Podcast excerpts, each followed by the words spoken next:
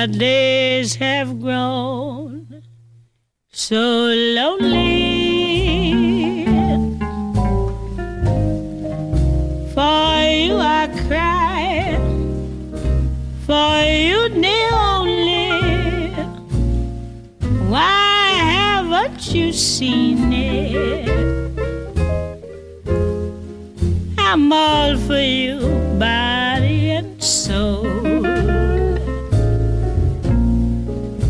spend my days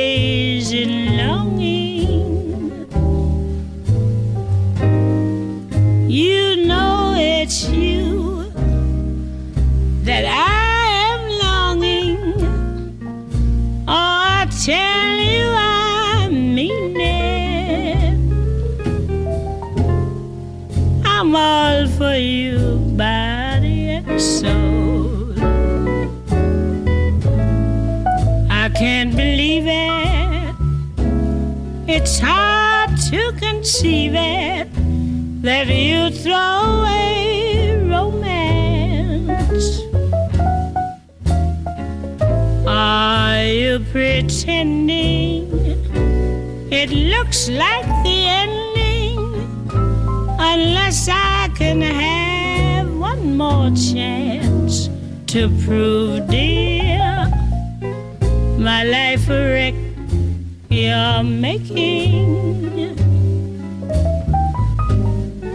You know I'm yours for just the taking. Oh, I tell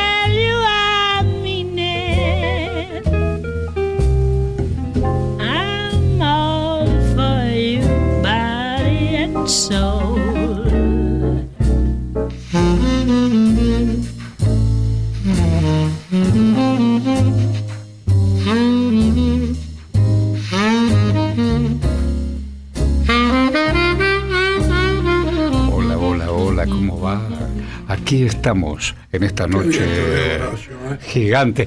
¿Sabes quién? Es Lorenzo Pepe, nada más ni nada menos. Un gigante, un gigante no solo de la política, un hombre de compromiso en esta noche grande de Radio Nacional. Por eso estás escuchando en 40 emisoras que tiene la Argentina. En todo el país es fenomenal Radio Nacional. Gracias, Horacio, por el gesto, por la invitación y permitime que haga un homenaje Claro. a los hombres y mujeres que componen Radio Nacional. claro. En cada provincia que ha ido de nuestras 24 que tenemos, siempre hubo una Radio Nacional Haciendo que nos llamaba Claro. para hacer un reportaje. Y yo no me puedo olvidar de esos gestos. Ese gesto de cercanía para un tipo que venía de afuera. Veníamos de la capital federal o de la provincia de Buenos Aires, en mi caso. Yo voy a relacionar todo con todo.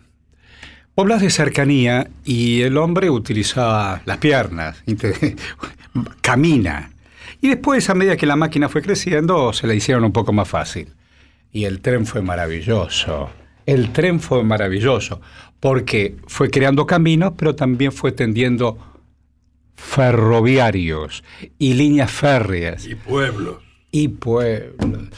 Y claro que hubo un país entremezclado gracias al ferrocarril. Y vos sos hijo y nieto también de ese ferrocarril. Claro. Y un laburante del ferrocarril. sí, sí. Y levantaste bandera ferroviaria. Sí, sí. Te cuento, mi padre era maquinista ferroviario, de locomotoras a vapor. De paso digo que me enseñó a conducir. ¡No! Sí. ¡Qué lindo Cuando eso! tenía 17 años, ¡Qué lindo yo me recibo de técnico mecánico en la Emilio Mitre, una escuela industrial en San Martín. Yo vivía, vivo en Seis Peña. Partido de 3 de febrero, soy bonaerense, me enorgullezco. Soy el primer cordón de Buenos Aires, del gran cordón de Buenos Aires, donde me enseñó la gente, el vecino, cómo funciona la solidaridad.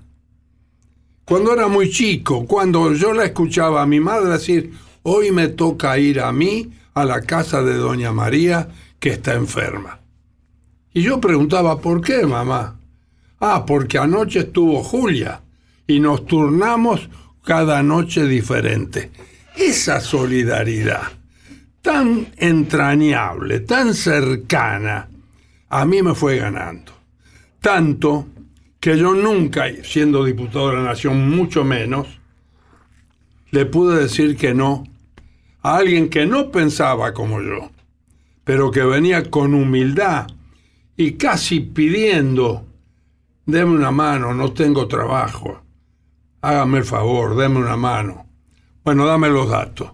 Y le hacía una nota y le mandaba. Y como al mes me llamaba y me decía, entré, Lorenzo. Me, dieron, bueno. me dieron bola con la, con la ca- carta que usted me hizo. Y estoy muy contento de haberlo hecho así. Porque Naturalmente. el personal de seguridad de la puerta de la Cámara de Diputados me pasó con los combatientes de Malvinas, que le paso un enorme homenaje a nuestros soldados, valientes, jóvenes, muy jóvenes, todos, los que volvieron y los que quedaron en Malvinas. Y bueno, daban vuelta. Bueno, el personal de seguridad le dijo, vayan que va a haber un diputado en el tercer piso. Yo presidía la biblioteca Claro. del Congreso. Hiciste un gran trabajo. en la Hice un gran trabajo. Gran y además la abrí de tal manera que trabajamos las 24 horas del día. Enorme. Una cosa fenomenal. Porque me amenazaron con, sa- con sacarme la gente. Dije, no, un momentito. Hice una asamblea, los 700 miembros de, de- amontonados en la sala de lectura de la biblioteca. Bueno, muchachos, demostremos al presidente de la Cámara de Diputados que acá no sobra nadie. Y como para demostrarlo hay que hacerlo con el trabajo, desde mañana tenemos 24 horas continuas. Ah, me encantó. trabajo. Me encantó. Y lo ganamos. Y claro. Y no nos tocaron un solo Por hombre, supuesto, un laburante. un laburante. La pérdida del trabajo era una tragedia. Bueno, vos sabés que ese es un tema, porque uno piensa para atrás. Claro que hubo solidaridad, claro que ricos y pobres y esas cosas, pero había trabajo. Cuando vos empezás a relatar tu vida, decir, yo era un pibe que estudié técnico mecánico y por ahí entré. Los pibes no tienen oficio, son los menos. Sí, pero Y son los menos también corto, los que te corto. comen. Dale. Eso fue para ganarme la vida. Ahora, para crecer en la actividad social y sindical y política posteriormente, la Escuela Superior Peronista me tomó de la mano. Ah, ah, ah, esa no la tenía. Ojo al Cristo. Ah, no, no, esa no o la sea, tenía. ahí había, Esa no la ahí tenía. había una tanda de hombres. Entre ellos lo recuerdo al doctor Jorge Tayana, padre Uh, claro. del actual ministro de Defensa. Hombre que atendió las últimas horas del general Perón. Ah, Hasta el final. lo- hasta el final, estaba ahí en esa pieza. De tal manera que tuve ese... Escuela no- superior, mirá, no la- Escuela Superior Peronista que yo lamento, pero te los voy a mandar. Tengo la edición y reedité Muy bien. la, la- la- la edición editada por, por esa escuela superior, donde están la mayoría de los casos los discursos de Juan Perón y de Vita Perón cuando todavía estaba plena de salud y podía hacerlo. Edité, son 10 volúmenes, te los voy a enviar Sí, me interesa. para que... Te hago una pregunta, ¿qué vigencia tienen las ideas? Después podemos decir de un lado, del otro, de arriba, de abajo. ¿Qué fuerza tienen hoy las ideas? Las ideas. Las ideas. Las ideas políticas de hombres y mujeres que marcaron camino. La idea es la llama votiva que moviliza a las grandes masas de trabajadores, en el caso nuestro, que de golpe y porrazo hay algún perdido en la noche que dice, nosotros somos progresistas. Mentira. El peronismo no es progresista, es la revolución. ¿O qué fue el 17 de octubre Claro. de 1945? Sino una verdadera transformación Claro. política, social y económica desconocida en Argentina. Total, total. Encamine- en- encarada por un hombre de las características de Perón, que tuve el honor, el enorme honor de ser enviado por el movimiento obrero en 1966, un muchacho Era de muy joven. cuatro años, y él ya tenía 70. Y fuiste a España. Y fui a España, estuve en Puerta de Hierro. Uf. Que en homenaje a ese lugar le puse el nombre de Puerta de Hierro al lugar donde nos reunimos cuando vienen los compañeros, al salón de actos del Ah, le pusiste Instituto Puerta de Nacional Hierro. de Investigaciones Históricas, Políticas y Sociales, Teniente General Juan Domingo Perón, Puerta de Hierro se llama el lugar donde nos reunimos. Para aquellos que nos están escuchando, viven en Buenos Aires o cerca, o cuando vengan a Buenos Aires, ¿dónde queda el instituto? Así pueden ir a buscar. Sí, señor, y con mucho gusto. ¿Dónde queda? Hoy vino, hoy vino, subió, tocó, El timbre. tocó, se dijo yo quiero saludarlo a Lorenzo, fui amigo de él, estuve con él. Digo, no le pregunten más nada, díganle que suba. Claro. Claro, bueno, estuvimos ahí, tomamos un café con él. Este, ¿Y en qué calle queda? en la calle Austria 2593, en el corazón de la Recoleta. Cerca de la Biblioteca Nacional. Claro, no, del fondo, Mirá. donde estaba el palacio, el famoso Claro. Palacio Unzué, Sí. ahí se instaló la biblioteca. Yo te hago una pregunta. Ahí cerquita, ¿vivió Perón con Evita antes de que formalicen? Cerca de ahí, y por eso cuando la revolución era la calle- fusiladora bombardeó, también bombardeó por ahí. Y sí, bombardearon. Y, y, y una, el plátano que todavía está, que el día que Sí. venga te lo voy a enseñar, este, eh, pudo parar de alguna manera que la bomba que tiraron pegó sobre el, sobre el árbol y absorbió el impacto de la bomba. No explotó la bomba, pero el impacto lo... lo- Uno lo habla ahora de, uno habla de grieta. ¿Cuánto odio? ¿Cuánto odio? Bombardear al pueblo. ¿Pero en razón de qué? ¿Por? Fusilar a- ¿Qué- qué- ¿Cuál es el mal que ha hecho el peronismo? Claro, los multimillonarios, los recontramillonarios, estos están afectados. Claro. Claro, Le mordiste el no bolsillo. le mordiste el bolsillo, pero los que están atravesando momentos cruciales son los sectores laborales. El que se gana La diaria. la diaria y el plato de comida para él y sus hijos y su mujer. Esos son los que salen a laburar, los que van al, al trabajo. Y los que no lo tienen, lo reclaman con todo derecho. Y nosotros apoyamos desde el peronismo eso. Que no, que, que no se confundan. Cuando es cierto que hubo encuentros y desencuentros, incluso, estoy hablando después de Perón, ¿no? Y salgo de la noche tremenda de la dictadura, estoy hablando de democracia. Vos fuiste una de las voces más emblemáticas de ese peronismo que se rearmó en democracia. Yo tuve un par de satisfacciones. Las dos más emocionantes fueron el día que Perla, mi mujer que me dejó hace ocho años, me dijo estoy embarazada. Querido Loret. Entonces pegué el grito, bueno, Ay, por lindo. fin habíamos buscado durante mucho tiempo que el hijo llegara. Qué lindo. Y la otra fue cuando me mandan los compañeros, los laburantes, a verlo, explicarle a Perón. Yo invento la CGT de los argentinos, tengo que decirlo también que cargo con esa responsabilidad. Nada más ni nada menos. Nada más. Rompimos una CGT, la de Raupardo en aquel entonces, década del 60, en la que, bueno, habían pactado con Juan Carlos Onganía. No, Sí, no señor. podíamos estar ahí Sí, nunca. señor. Sí, señor. Una dictadura Sí, señor. feroz. Sí, señor. Y los muchachos, que yo, yo, yo la verdad digo... ¿Bandor fue un traidor? Ah, ah, Te hago una pregunta. ¿Bandor fue un traidor? no me lo vas a escuchar decir a mí. Perfecto. Pero no jugó para los compañeros. Se equivocó y mal, Se equivocó y mal. y mal. Ok. Eh, vamos a ponernos. Bandor fue un dirigente Importante. muy importante. Perón en el exilio. Y termina en un atentado en la sede de la UOM y punto y aparte. Y la vida va. Y la democracia viene. Y la CGT se armó después, en plena democracia, después del 83, que la CGT de Brasil, que la CGT Azopardo, que Saúl Ubaldini, que Jorge Triaca. Siempre hubo un contraste y un río en el medio. ¿no? Uno más cerca de Y uno. recordamos el 30 Claro. de marzo de 1982, que fue un acto Claro, claro. en la calle de Pero, trabajadores Antes de la invasión a Malvinas. antes de la invasión a Malvinas. Y cómo dieron. Y cómo dieron. Y le dimos en la línea de flotación encanta. a la dictadura militar. O sea, ¿Cómo? o sea, fue una cosa importante. Ahí estaba Saúl. Estaba Inolvidable. Saúl, inolvidable. Estuvo el hijo en el instituto y me hizo, la verdad, yo para mí fue una... Me llamó Santiaguito Cafiero que de, de- de- de esta radio salto a la Cancillería para hablar un tema de ferrocarriles con Ah, mirá. de- Te vas a hablar con él. Mirá. De conexión latinoamericana. Me que- encantó. Claro.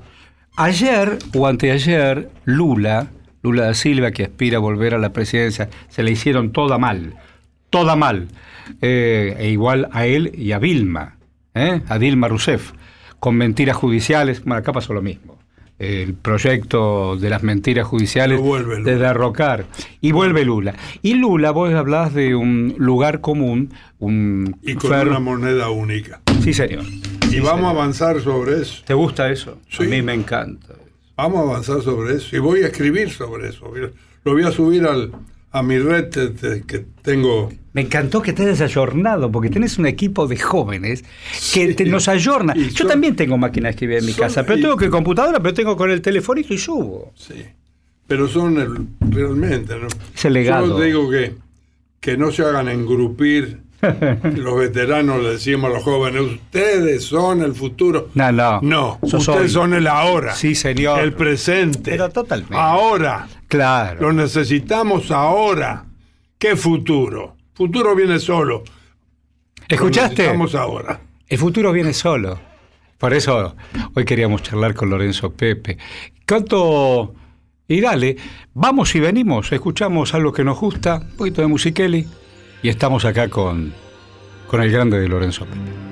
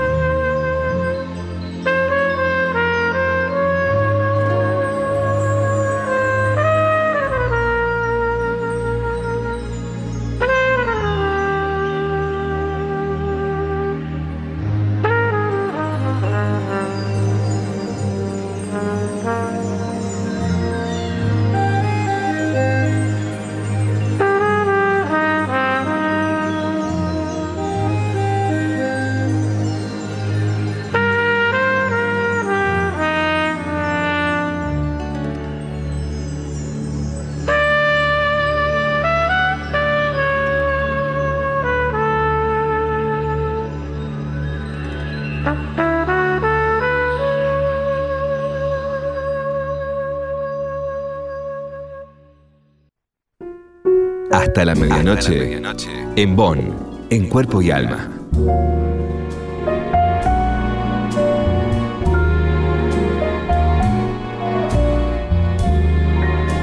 My heart is sad and lonely.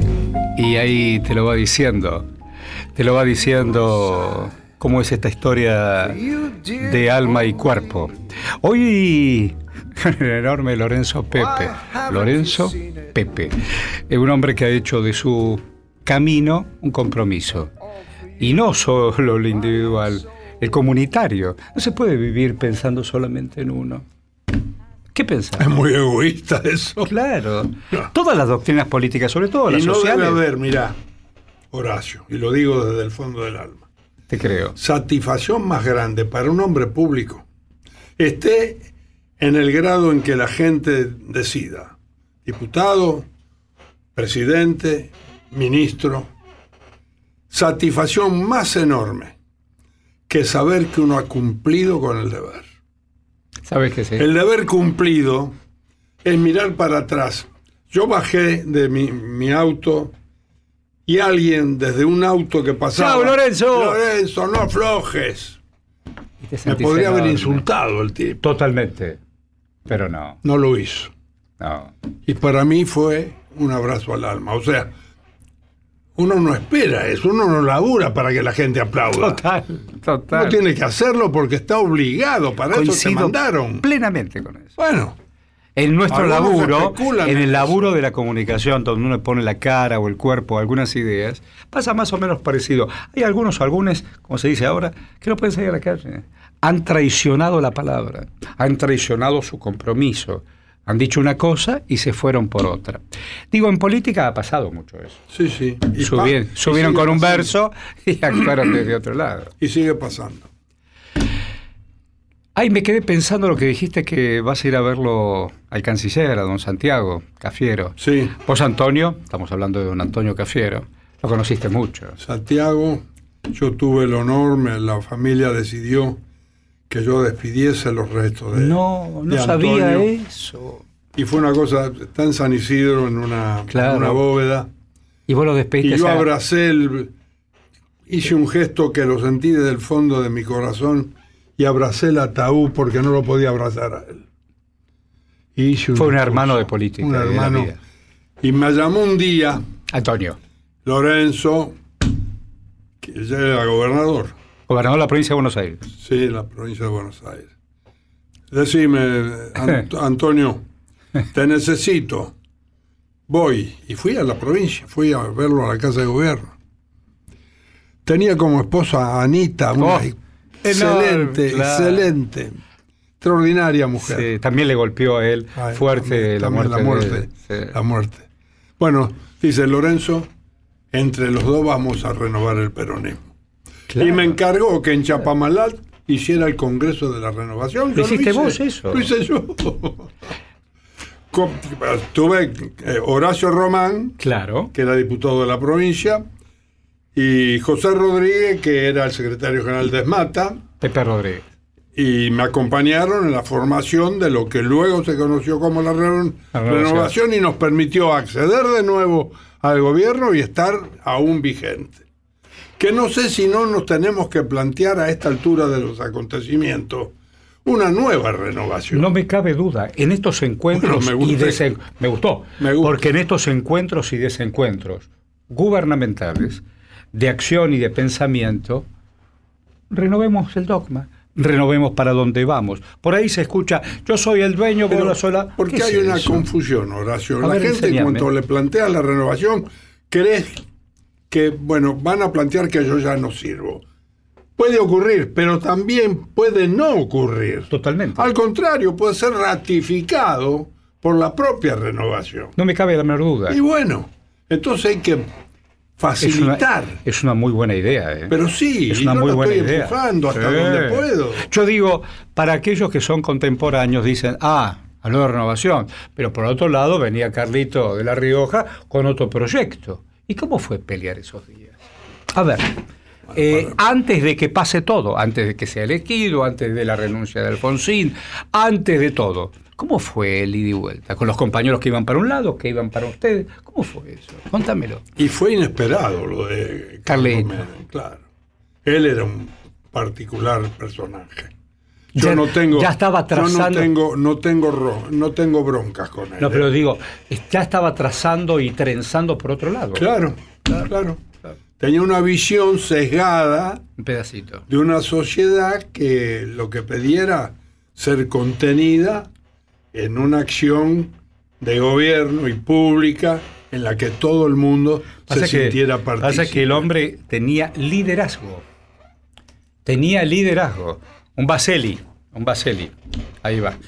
Eh, un liderazgo. Y, entonces en el liderazgo arrastraba. Pero en el poncho. Hablando de poncho, ¿vos usas poncho?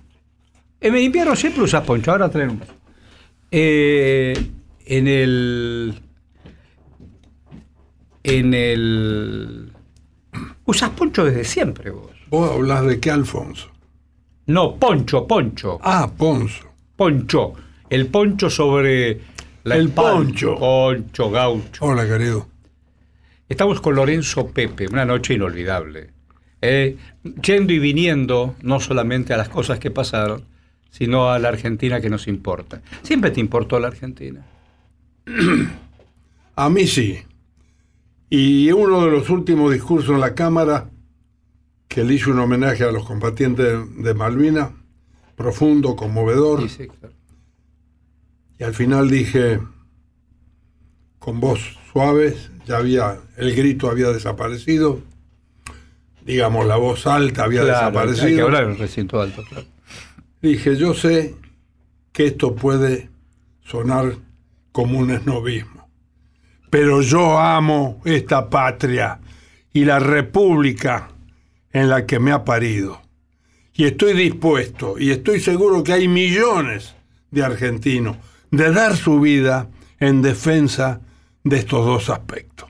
La patria, que nos congrega a todos, y la república, que nos ha parido, en la que hemos nacido. Este debe ser un compromiso absoluto, de entrega. Y hubo jóvenes de 18 y 20 años que lo hicieron y fueron obligados, porque habían ido a una ley que obligaba, a hacer el servicio militar obligatorio y de ahí los trasplantaron a Malvinas a una pelea absolutamente desigual. Arrugaron, no arrugaron. Y lo tenemos que decir en voz en alta, porque por el contrario, yo soy amigo de ellos.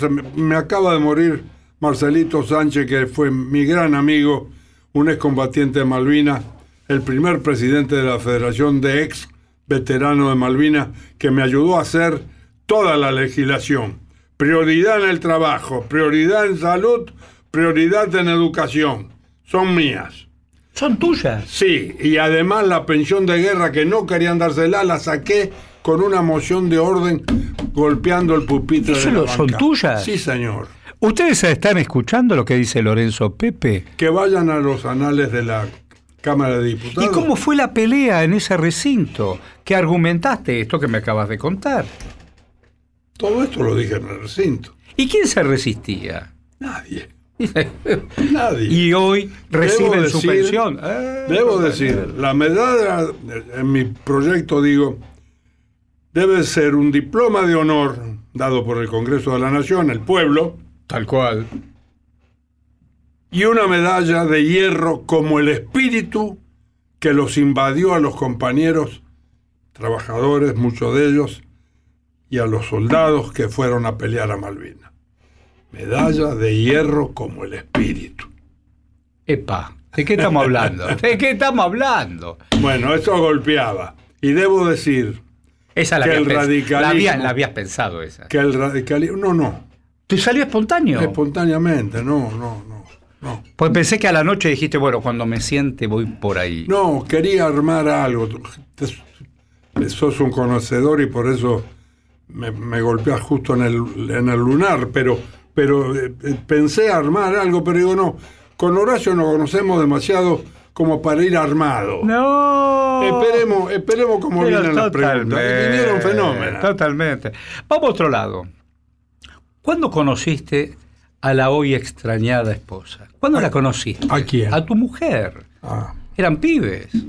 Eran chicos. Teníamos perla de mi alma, corazón. Fue una gran alegría porque buscábamos el hijo, buscábamos el hijo, este hijo que conocía con tu, tu, tu hijo ahora. Sí, Carlito. claro. El hijo, llegó. el hijo, es decir, el nieto de Lorenzo, es compañero de mi hijo en la facultad. Estudian ciencias políticas. Qué bien, ¿eh? Qué lindo, me encantó. Qué lindo. Bueno, y buscaron, y, y nació el La- entró en la biblioteca, yo era bibliotecario en la biblioteca Institución Sarmiento en la Avenida de la Plata en Santos Lugares. Con una Tierra de sábado. ¿Eh? Tierra de sábado, ahí vivía Sí, lo- claro. con Ernesto, sí. Enfrente del Club Defensores de Santos Lugares. Claro. Bueno, yo estaba con una compañera, Ofelia Rullero, que era la que me hacía pata a mí también. Y entra Perla del brazo de su hermana, que era más bajita que ella y era alta. Me llegaba aquí, a mí yo tengo un metro noventa. Eh, vos sos un era alto, era Eh, vos sos un altón. Y entonces hay- dice los que conocen que hay miradas que Sí. valen más que 100 palabras. Tal cual. Entonces tal cual. cruzamos las miradas Ambos. de esa chica, los dos. Y la seguí hasta que se sentó. Ay, Y. Ofelia se dio cuenta, dice, ¿te impresionó? Sí. Digo, te digo la verdad, Ofelia. Si esta piba que acaba de entrar me da bola, me caso con ella. Ay, me morí de amor. Y me casé con ella. Qué lindo, qué hermosa Por supuesto, historia. pasaron nueve años después. Qué hermosa historia. Pero fue la mujer de mi vida. Tal cual, tal cual. La compañera. La gente busca... Hay que ser compañero. La compañía, mira, si vos te toca una mujer que no te entiende en tus Es muy difícil. alternancias, porque uno tiene, Bueno, tiene cambios, totalmente. y necesitas a alguien que te comprenda, que te, contenga. Claro, que te contenga. Que, que te- bueno, perlucha de mi alma, me esperaba en la puerta del ascensor. Sí. Abría la puerta. Entonces, me miraba la cara. ¿Cómo te fue, Loren? No, Lorenzo. Qué lindo. ¿Cómo te fue, Loren? Bien, entonces el abrazo. Ah, mira, qué cosa más hermosa. Y esto me falta ahora. Y sí, y sí, porque el día termina. Tiene toda la música del Sí, día. pero no- Llegaste a casa, Faltó. abriste el ascensor Faltó. y uno está solario. Y uno está solario. Pero bueno, la tengo en el corazón y, Total, total. y algunas veces me imagino Sí. yo mismo en un diálogo a la noche, solo, absolutamente, en que yo mismo me, me autocontesto. Estás ahí, Perla. Estoy al lado tuyo. Me das un cuerpo y alma y ahí vengo.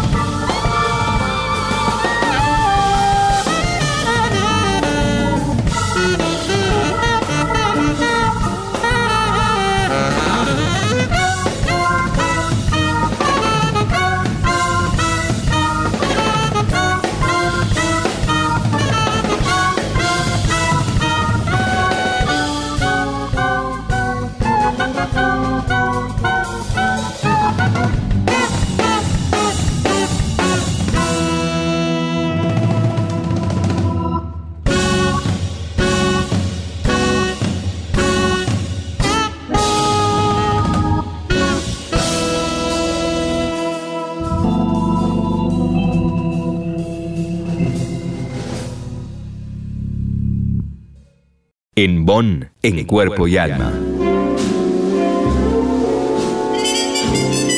Ahí estamos en el último tramo. Haríamos, pero horas y horas. Pero estamos en el último tramo de esta noche grande eh, por Radio Nacional en Embón en Cuerpo y Alma. Hoy con Lorenzo Pepe. ¿eh? Eh, ¿Siempre fuiste un rebelde? ¿Cómo? ¿Fuiste un rebelde? Y es la única forma de avanzar en la vida, Horacio. ¿Y qué es un rebelde? No es con la parsimonia. No, no, si me quedo esperando que alguien No, no, no es lo haga por mí. ¿no? Pero no un rebelde sin causa, ¿eh? No, con causas, con, con ilusiones, con utopía. claro, con utopía, con, con objetivo a alcanzar. Tal cual. Y, y digo, eh, cuando te fuiste de Puerta de Hierro, porque ya habías estado con Perón, llegaste a España en representación de los compañeros, el mandato era la CGT, tratar de armar otro grupo humano más cercano a los trabajadores. Y lo Y hicieron. lo. Y lo hicieron. Y lo pusimos al mejor de todo, a Raimundo Ongaro. Y la gente debe saber, Raimundo pagó carísimo. Contale quién fue Le mataron un chico de 15 años.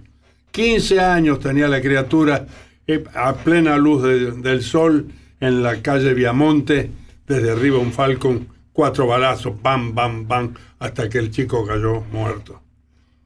Creyendo Contale. que iban a quebrar al padre. Y no, apretó el acelerador y le metió para adelante. Qué, qué gigante que fue Ongaro.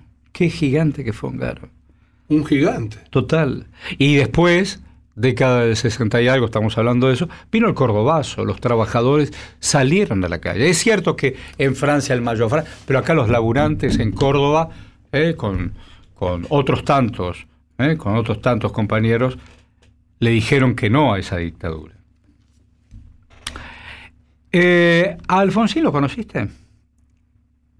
Tengo una anécdota con Alfonsín. Dale. Porque la arrancaba la democracia. A ver, ¿Cómo Eh, se llevaba ese peronista? Estaba con muy contento, había llegado al, al gobierno y había este lo había traído a Pavarotti Claro. este, en el Teatro Colón y el estilo era invitar a senadores y diputados Claro, con sus esposas. claro. Yo fui con mi mujer, con Perla.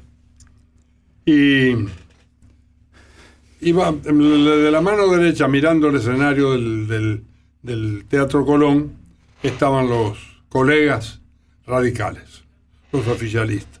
Y a la izquierda estábamos nosotros.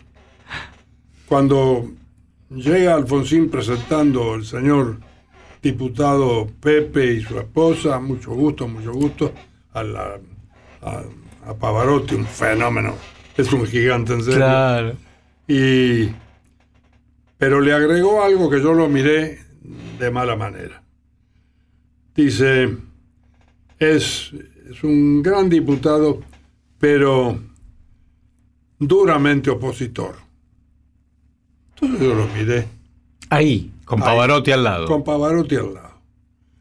Y rápidamente reaccionó el presidente, cosa que lo guardo como un gesto de cariño, de afecto. Alfonsín está hablando.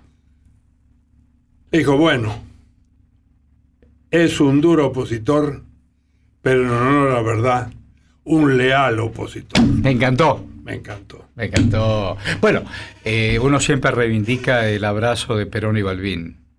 Después de tantas peleas y Lo desencuentros. tengo en mi despacho cuando venga, lo vas a ver. es- Lo tengo a Juan Domingo Perón, obviamente, y al lado, hace dos años, los dos murieron en julio, a don Hipólito Yrigoyen. ¿Por qué? Mirá. Porque si no hubiéramos nacido en el 30, nosotros, digo bien, para encajar en el 45, yo estuve el 17 de octubre, me llevó mi viejo. ¿Vos tuviste De 17 la de mano, octubre? claro, dame la mano. en la época que uno no le podía discutir al Estamos padre hablando nada. del papá ferroviario. Sí, del viejo ferroviario, maquinista ferroviario. ¿Cómo se llamaba tu viejo Lorenzo? Lorenzo, Y con ese Lorenzo papá te fuiste a la plaza. con la mano, sin decirme nada, vení y me soltó en retiro. Yo vi que algo diferente estaba ocurriendo. Era un pibe de 14 años. Eh, Pero cuando a mí me ven, que me dicen, pero vos sos muy apasionado, sos eh, muy atropellador. Querido, a mí el óleo sagrado me lo colocó Perón. ¿Por qué? Sí, porque yo estaba el 17 de octubre. No te la y a las once y media de la noche apareció un grandote que con los brazos en alto, compañeros, Ah, no, me morí, me morí, me morí. ¿Cómo dijo? Compañeros. Me encantó. Y claro, inolvidable. Ahí va, ahí, Inolvidable. Me monté, me monté al peronismo y desde entonces estoy en él. Para los que recién se, se enganchan y vivís en Buenos Aires en el Gran Buenos Aires y estabas de visita, tenés que ir al instituto. Repetime cómo se llama tu Sí, instituto y dónde El está. instituto es Instituto Nacional de Investigaciones Históricas, Políticas y Sociales, Teniente General Juan Domingo Perón. Y está en la calle Austria 2593. Vayan y tomen un café conmigo.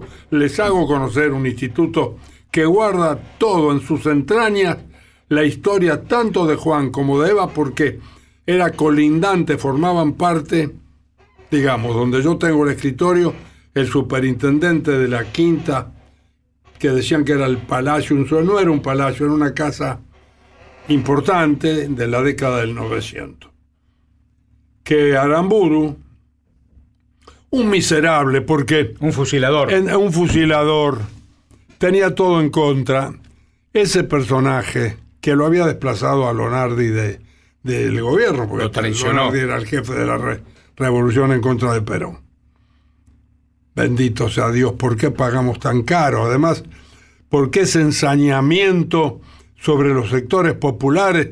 No, no titubearon en nada, Horacio. Había que bombardear, bombardeemos. Entonces, bomba 400 muertos, de los cuales 300 eran civiles transeúntes que andaban en Plaza de Mayo. Entre ellos, 13 soldados volun- voluntarios, no, obligados por la ley militar, pero que vestían el, el- el- uniforme. el- el uniforme de, de granaderos, mueren en la Casa de Gobierno defendiendo al presidente constitucional. Esto no lo conoce la gente, conviene que se sepa. Tal cual. Conviene Tal que se cual. sepa. Bueno, nosotros hemos sido duramente castigados. Al poco tiempo se les ocurrió que había que fusilar y fusilaron a 37 ciudadanos, Vaya, entre ellos a un grupo a un grupo de oficiales importantes del ejército Sí, que eran camaradas de los que dispararon contra ellos Sí, señor. y los mataron. Sí, señor. Y después desaparecieron 30.000. 30.000 que quieren de que no, que ves menos. 30.000 jóvenes, mujeres y hombres. Y se llevaron a los Robados. chicos. Y se robaron los pibes. Y se robaban los chicos. Las chicas tenían familia, robaban al hijo y le pegaban un balazo a la madre. Bendito sea Dios. Basta de persecución sobre los sectores populares, trabajadores. Basta. Yo digo, ¿cómo imaginás la Argentina para adelante? Porque en los últimos años volvieron a sembrar diferencias populares, hablan de populismo. No hay palabra más linda que la palabra pueblo. Y no hay nada más lindo que ser ciudadano Pero a con mí no me molesta. A mí sí. Horacio. A mí sí. Para nada. Porque lo dicen subestima, lo subestiman, lo de con desprecio. ¿Qué quieren? ¿Descalificarnos con el populismo? me parece con Se eso- lo van a tener que bancar. Ay, qué lindo. Se lo van a tener que bancar. Es mayoría. Es así. Es mayoría. Claro. Estamos acá mayoría. vivito y coleando. Decime, ¿te gusta el deporte a vos? Cuando Mazo. chico jugué al básquet. ¿Jugaste alguna Bueno, con esa altura tenías que haber básquet, sí, jugado. jugué en la, en la institución Sarmiento, sí. Ah, sí. Y ahí había un muchacho que había crecido, estaba en la primera, que era, no sé cómo se llamaba en ese momento, Basola de apellido. Decime, ¿tuviste amigos fuera de la política? Sí que los tengo, sí. ¿Sí? Amigos del barrio de toda la Sí, vida. sí, claro, sí. son Amigos del colegio, amigos. del ferrocarril. Tengo a uno de ellos en un geriátrico, lo voy a ver lunes por medio, le llevo un... ¿Qué le llevas? Le llevo un, un budín, le gusta el budín. ¿Y te quedás charlando con y él? le llevo, y claro, y me quedo una horita y. Osvaldo Cerveto. Eran tres hermanos, murieron los otros dos, Y él está ahí. y él está. Qué Solito, también, solo. Lo que pasa, bueno, viste, viste cómo son las vueltas de la vida. Uno primero se van los viejos y los hijos después se casan. Y uno, qué sé yo, pelea como puede. Decime, eh, a veces pensás en Lorenzo chiquitito, en vos, cuando eras muy pibe. ¿Te ves así cuando llegaste a casa? O en algún momento del día estás tomando una sopa y decís, ¿Te acordás de ese pibe que eras? Me, me sabe ocurrir, sí, me viene, se me viene a la memoria cosas que he vivido con otros y que no tienen nada que ver con la política. No, que por eran- supuesto. Que eran amigos del barrio. Por supuesto. A mí me llamó. Esas me cosas llamó limpias y puras, inolvidables. Me llamó la atención Aníbal Zulueta, que era, se casó con esta chica que yo conté, que yo le dije a, a Ofelia Ruggero, Sí. si me, si Sí, me da bolilla me chica, caso. me caso con ella. Este, este compañero Aníbal, que murió muy joven, muy joven, lo sentí muchísimo, hizo un tumor en la cabeza y lo mató, tenía mi edad, 31 años, yo era vicepresidente de la Unión Ferroviaria. Y este, este compañero, este amigo querido del alma, partió muy joven. Eso me duele, la muerte de los jóvenes, me duele Cuando alguien se va muy enormemente cuando pibe. El que tiene que partir es uno. o Claro, sea, cuando viste el ciclo de la vida, está, viste, apagaste la luz, ya hice lo que tenía que hacer. Se terminó. Si se dura un rato más, está bueno. Eh, si estoy de pie. Y después apaga la luz, pero cuando te mancan a la mitad del camino. Decime, Lorenzo, eh, un sueño, un sueño más. ¿Qué sueño tenés? Un sueño más. Mi gran sueño, que no me queda mucho tiempo por delante, es que el país siga caminando por la senda de la justicia social. Esto equivale a decir que el frente de todos, que está tan discutido internamente por algunos de los compañeros y compañeras, tienen que barajar y dar de nuevo. Y tratar de ver cómo hacemos un comodín a los efectos de ir, como corresponde, todos unidos en el 2023. Decime, ¿vos lo conociste a Néstor? Sí. Lo traté cuando era gobernador, me llevó Martín Balsa en un día de recordatorio Hace muy pocas semanas hice un mano a mano también con Martín. con Martín, un, Sí, gran, tipo, un gran tipo, tipo. Gran tipo. Gran tipo. Bueno, él me, me distinguió con la medalla de la Cruz de Hierro Uf, que, que- que otorga qué el- emocionante. que otorga el ejército. La tengo, me la coloco cada vez. Los 29 de mayo, que es el día del ejército, a mí me invitan para que yo vaya. Qué emocionante. Como si fuera un hombre más. Qué emocionante. Y a mí el, el ejército lo único que hizo fue tenerme en cana. Ah, es muy buena esa, escuchalo ustedes. El ejército lo único que hizo fue meterme en cana. Y me tuvo, sí, me tuvo en la escuela de caballería, tuvo seis meses y pico, En cana. en cana. Cuando el plan que aplicó Frondizi, Con lo peor que le pasó Se a este llamó el plan con es lo peor, lo peor. Tremendo. Arturo Frondizi. Algún chiflado anda ¿Qué le diciendo pasó el desarrollismo de Arturo Frondizi, bendito sea Dios. Enterró a la República y sepultó a sus trabajadores. Y entregó petróleo. Entregó Sí, petróleo. claro que con qué. ¿De qué estamos hablando? Decime, ¿vos crees en Dios? Por ahí no. Creo en Jesús, ¿Crees en Jesús? profundamente. ¿Rezás? Y, y- sí, y se lo pregunté a un sacerdote porque no sé rezar. Y claro, y le dije un día, lo saqué de ahí en Lourdes. Digo, padre, ¿me permite? Me conocía el hombre. Claro. Pedro, padre Pedro. ¿Cómo va? Yo soy fulano y te, te conozco. claro. Y eh, no sé rezar. ¿Cómo hay que hacer? Sí que sabes. ¿Cómo sabe usted que yo sé? Decime cómo rezás. Y bueno, yo pido.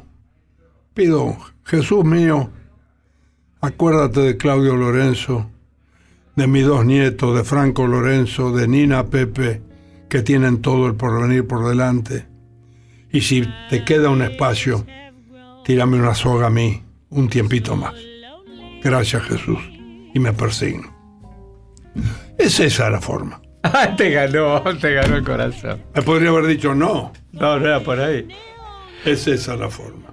Bueno, te queremos un montón. Te queríamos tener hoy acá, como dice ama este programa, en alma y cuerpo, cuerpo y alma. Y te deseo buena vida, como siempre. Déjame que te agra- agradezca, Horacio, profundamente. Me has dado una ale- alegría. No es igual que sea un amigo el que te haga las preguntas, como es tu caso, querido Horacio, de tantos años que nos Sí, conocemos. Este, Ha sido muy gratificante y te invito públicamente. Sí, sí, sí, me vengas a comprometo. tomar me comprometo. un Vamos a tomar un con rico leche, con café ahí. alguna media luna. Sí, claro. Y después conocer el instituto. Por supuesto. Que es muy lindo, te paso un par de documentales. Sí, eso necesito y además Y los espero- documentales y quiero llevarme documentos para estudiarlos. Va a ser, y te voy a dar, te voy a mandar mañana mismo van a estar acá los libros para Dale. que te los entregues. Gracias por la invitación. Gracias a vos, Lorenzo Pepe, en esta noche gigante de embón en cuerpo y alma. Y ahí vamos. Are you pretending?